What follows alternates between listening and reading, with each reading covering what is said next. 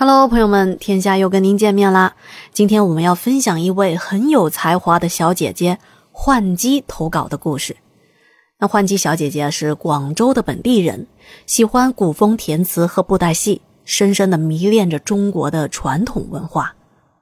幻姬说啊，大概是从零七年开始，因为古风填词和翻唱，还有布袋戏呢，在网上认识了一群来自天南地北的朋友。这当中啊，有几位朋友，他说我们的感情特别的深厚，于是就发展成了三次元的死党，每年约一次见面，定一个旅游地点。从零七年开始，直到一九年，二零年因为疫情被迫中断了，这算下来已经是长达十三年的爬墙史。啊，这里的爬墙啊，是指一起旅游的意思。而且旅游的时候，他们还真的遇到不少过祥瑞遇免的事情，并且由于经常的遇到这类事件，他们还开玩笑的组了一个以祥瑞为名号的翻唱填词小团体。换句说啊，这说起来第一次遇到不可思议事件是在零八年，当时地震刚过，奥运还没开。那么看一些救灾的新闻啊，看的人呢心里揪得很紧张，很难受。在这种压抑的情况下，再加上本来就和小伙伴们约好了，啊，在六月份定好了要去旅行的，就把精力都放在了研究旅游这件事情上了。他说，我们的第一站是来到了浙江的一个现在很火爆的水乡小镇。而当时那地方啊，还是处于一个开发初期的状态。由于白天没什么游客，可以安静的和当地世代居住的本地的店家一起吃一碗荠菜馄饨，然后我们几个人啊，一起穿着汉服到处的闲逛。在汉服兴起的初期，几乎每走一步都要向询问的路人解释，这不是和服，也不是韩服。和服和韩服都是在汉服的服装上发展和演变的，而我们华夏泱泱大国，不同朝代的传统服饰各有各的魅力。幸好啊，现在传统服饰呢受到越来越多的人的关注和喜爱，并且也越来越的日常化。不过在当时，走在街上免不了收到人们异样的眼光，也是为了寻求一片静谧吧。所以我们在入夜之后，几个人决定跑到远离宵夜人群、一个非常远的地方，是一个需要自己点一些酒精灯来照明的小角落。在这个小角落，我们聊天、烹茶，特别的惬意。而怪事就发生在我们坐的那个角落。由于当时太过于黑暗了。我发现自己不知道是做到了什么东西。当时我一摸我坐的那地方啊，感觉湿湿滑滑的，就尖叫着跳了起来了。坐在我旁边还有两个不明所以的女性朋友，本来我们三个是并排坐着的，我这一叫唤，他们也跟着我一起跑了起来。待我仔细的一检查，发现自己的裙子被染上了一片的脏污。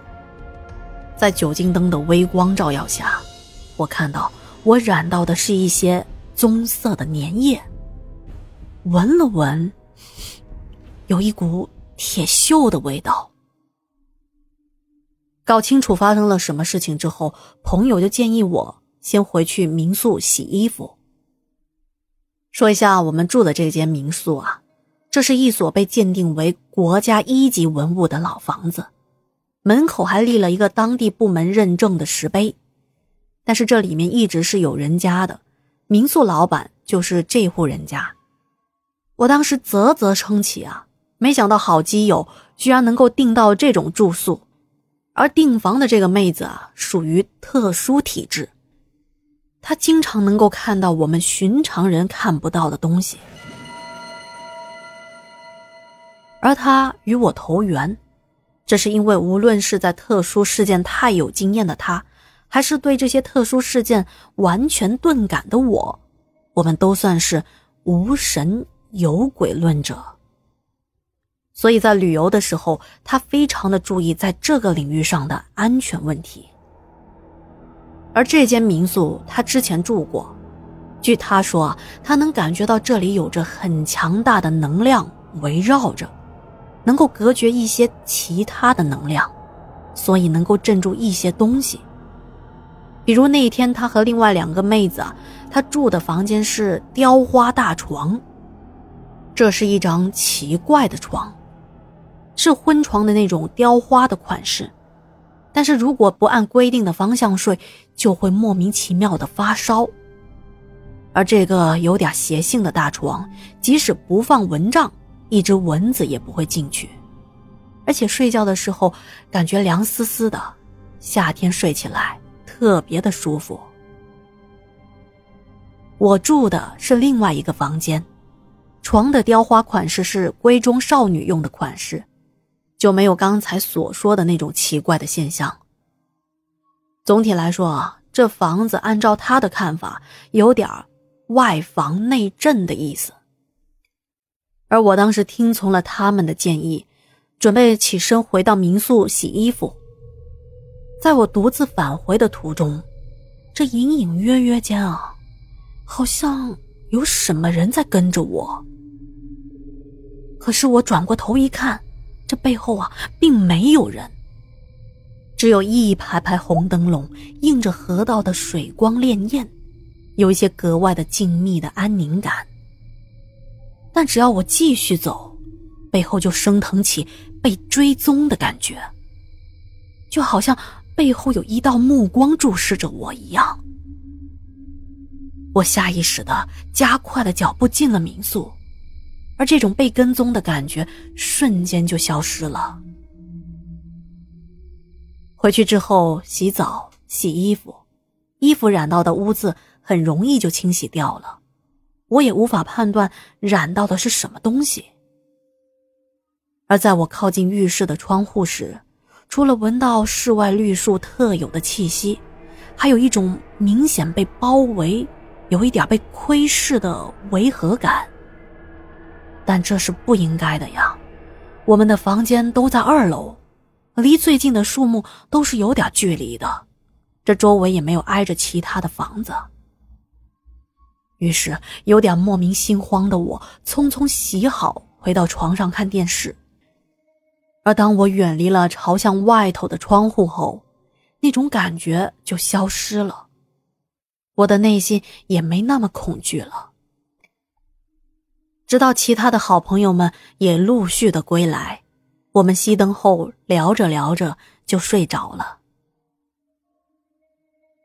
第二天醒来之后，我发现啊，昨天晚上被我吓得一起跳起来的那两个女孩子已经早晨散步归来了，而这其中一个就是订这个民宿的妹妹。他们跟我说啊，昨天晚上我回去之后。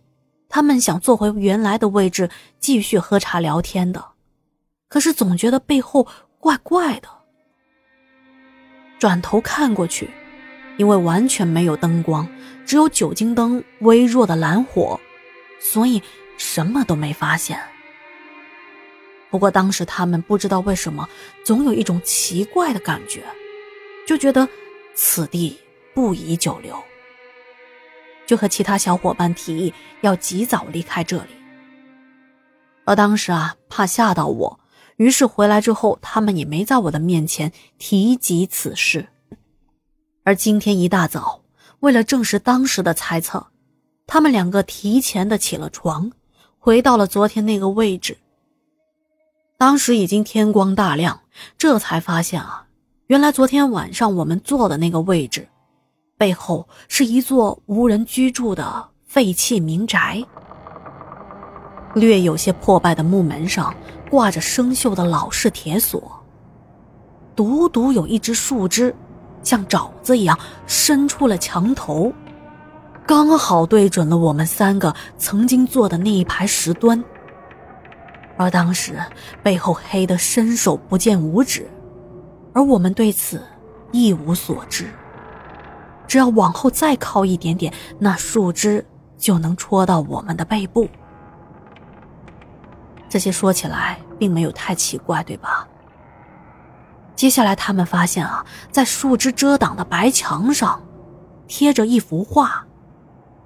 他们拨开了枝叶，才看到那是一幅很奇怪的画，并不是普通认知中这种村镇区域民众爱贴的年画那一类，也不是什么明星的海报之类的，而是在白色的纸张上，线条勾勒出一个女子，脸都是那种发白的妆容，完全搞不清楚是什么类型的画，但是看着画中女子的脸。看着十分的不舒服，而之前我们介绍的说订这个民宿的妹子，她之前遇到的很多奇怪的事件，当时她看到这幅画，心里一直发慌。她后来隐晦的告诉我，她说这画散发出来的感觉，就是昨天她回来时候被跟了一路的感觉，直到进了这一所文物民宿。那感觉瞬间就消失了。不过在当时，他并不敢在大晚上的跟我们说这一些，怕吓到我们。而且他也强调，在这间房子里面是安全的。于是我这才了解到，原来昨天晚上并不只是我一个人有这种感觉。当时我们一起出来玩的一共有六个人。有两位啊，完全没有任何的感觉，反而觉得我们是神神叨叨的。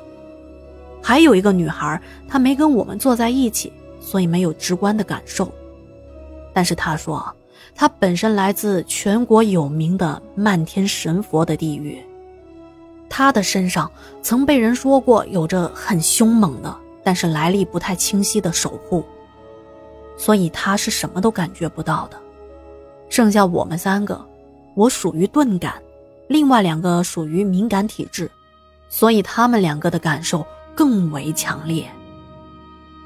正是因为如此，在离开小镇的时候，那位订房的小姐妹对我说：“小孩能看到很多东西，随着慢慢长大，有些人仿佛产生了免疫力，变得无感或者是钝感，而有一些抗体不足。”一直处于敏感易感的状态，而如果连钝感的我都有明显的感觉的话，那就说明当时我们遇到的是大家伙了。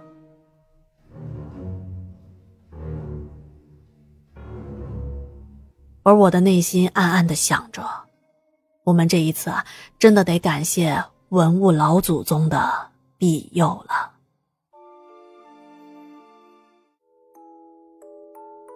好的，这一期的故事就讲到这里了，感谢幻姬小姐姐的投稿。嗯，如果觉得天下故事讲的还不错，不要忘记帮天下点赞、打 call、留言、转发。另外，如果您想投稿呢，或者是加入我们听友群，可以添加天下鬼语的微信号，或者是私信我，我一定会回复您的。那今天节目就到这里啦，感谢您的收听和陪伴，我们明晚见。